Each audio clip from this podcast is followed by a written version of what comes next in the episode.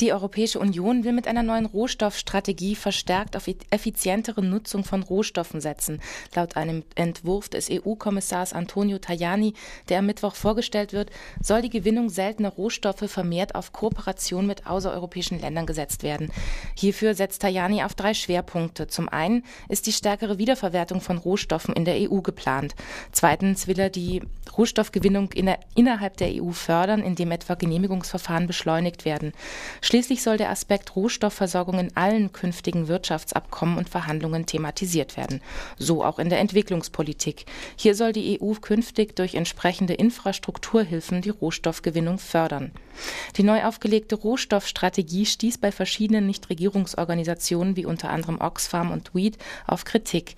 So erklärte David Hachfeld von Oxfam Deutschland in einer Presseerklärung. Die EU versucht auf aggressive Weise ihre wirtschaftlichen Interessen durchzusetzen, ohne Rücksicht auf die Bedürfnisse von Entwicklungsländern. Im schlimmsten Fall führt die Rohstoffinitiative zu Ressourcenraub, der Entwicklungsländer in eine neue Spirale der Armut treibt. Nach Angaben der NROs werden heute in der EU pro Kopf dreimal so viele Ressourcen wie in Asien und viermal so viele wie in Afrika verbraucht. Auch die Menschenrechtsorganisation Medico International und das Netzwerk Attack kritisierten die einseitig auf wirtschaftliche Interessen ausgerichtete Rohstoffinitiative der Kommission, die sämtliche soziale und ökologische Fragen außer Acht lasse. In einer gemeinsamen Presseerklärung wiesen die NROs die Vermengung von wirtschaftlichen Interessen mit Entwicklungspolitik zurück. Spaniens Regierung verpflichtet Banken zu höherem Eigenkapital. Die bisherige verpflichtende Eigenkapitalquote von 6 Prozent soll ab September für alle Geldinstitute des Landes auf 8 Prozent erhöht werden. Die Regierung geht davon aus, dass Spaniens Banken damit frisches Geld in Höhe von 20 Milliarden Euro benötigten.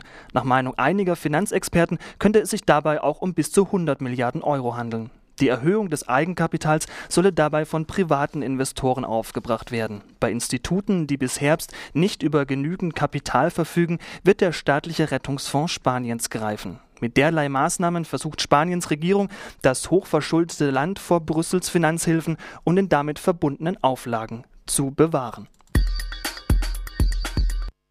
Laut einer Presseerklärung des Statistischen Bundesamtes sind im Durchschnitt 16 Prozent der Bevölkerung der Europäischen Union armutsgefährdet.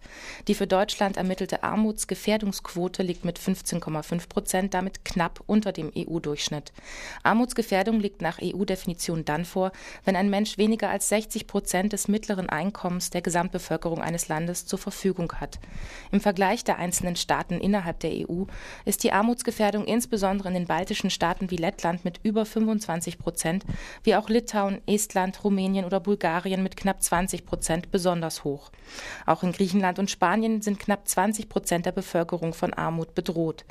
Die niedrigsten Quoten wiesen die Tschechische Republik, die Slowakei, die Niederlande und Slowenien auf. Sorge um Bienen Europas. Den Bienen geht es schlecht in Europa. Bei einem Treffen der EU-Agrarminister am Montag sagte Sandor Fascheka aus Ungarn, der Gesundheitszustand der europäischen Bienen ist sehr, sehr besorgniserregend.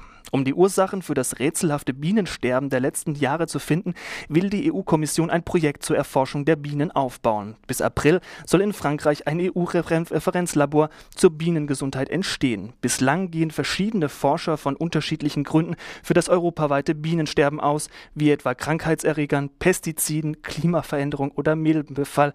Eine eindeutige Ursache war bislang jedoch nicht auszumachen. Es betreffe alle Bürger, wenn Bienen sterben oder kränkeln, warnte die Europäische Kommission.